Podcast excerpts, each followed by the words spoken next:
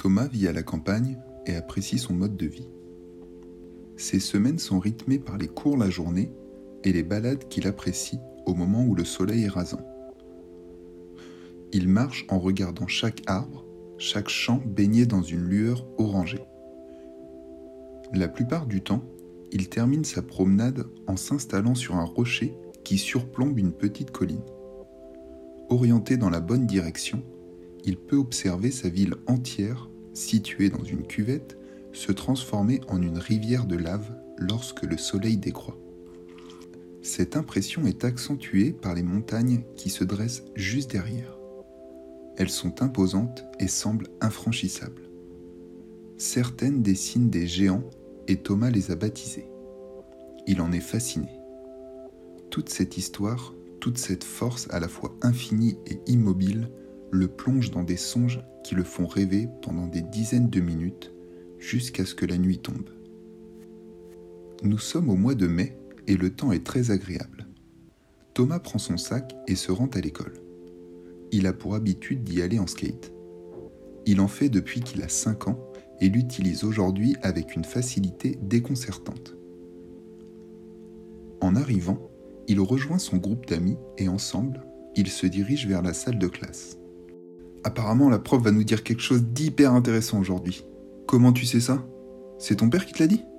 Le père de Florian était professeur dans cet établissement et Florian avait souvent des informations avant beaucoup d'autres élèves qu'il s'empressait de partager avec ses amis.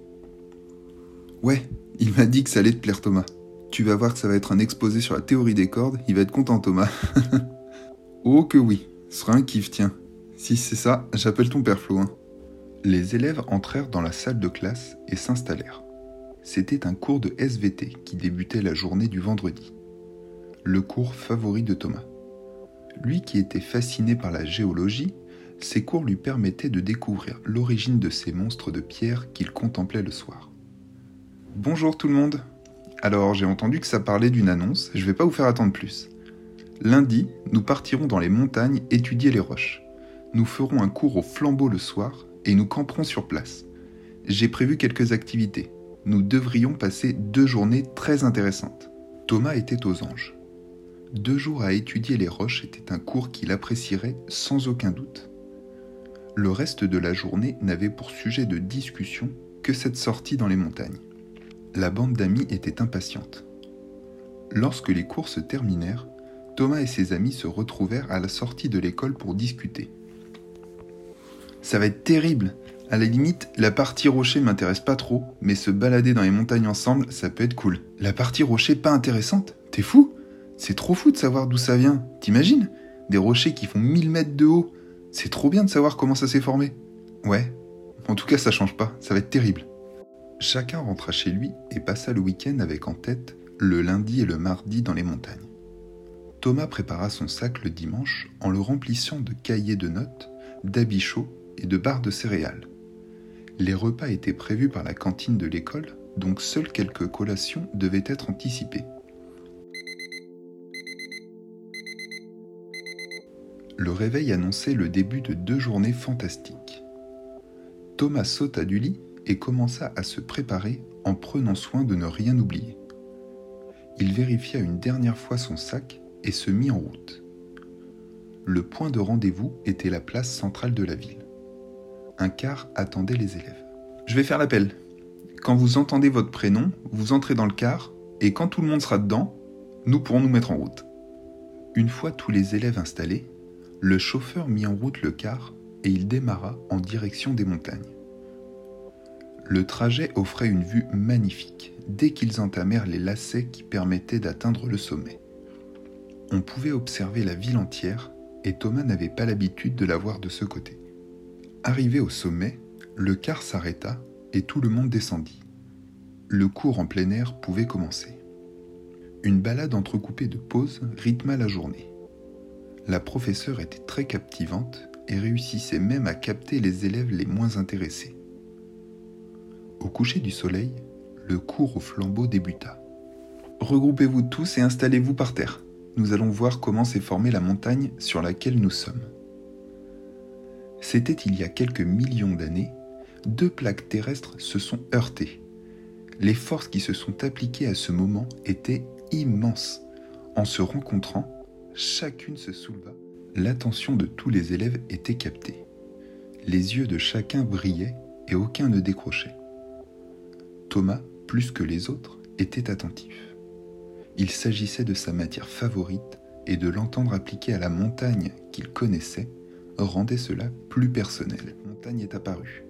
Elle continue à grandir car les plaques n'auront jamais fini de bouger. Elles sont en mouvement perpétuel.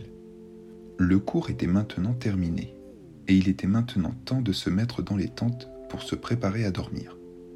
Thomas se dirigea vers la sienne, commença à l'ouvrir, mais ses yeux furent attirés par une lueur à une dizaine de mètres. Une lueur dorée brillait dans l'obscurité. Il s'en approcha et au fur et à mesure comprit qu'il s'agissait d'une roche. Il n'en avait jamais vu de semblable. Il voulut s'en saisir et au moment où sa main effleura cette roche, Thomas sentit une sensation étrange envahir son corps un sentiment agréable qui lui donna le sourire. Il ne voyait rien, simplement un halo doré. Quand il retrouva la vue et que la sensation se dissipa, il était maintenant dans une grotte.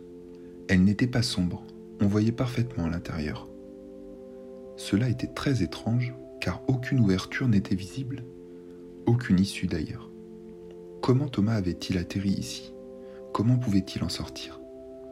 Il regarda attentivement et ses yeux s'écarquillèrent lorsqu'ils se posèrent sur un amas rocheux qui semblait former une silhouette.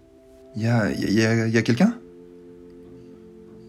D'une voix tremblante, Thomas s'adressa à ce qui pouvait ressembler à une personne. Voilà bien longtemps que personne ne m'avait rendu visite. Surpris, Thomas observa que ceux qui parlaient étaient un rocher qui avait pris vie. Chaque montagne possède un gardien. J'en suis un depuis que celle-ci est sortie de terre. Mais, où suis-je? C'est un rêve? Non, tout ça est bel et bien réel.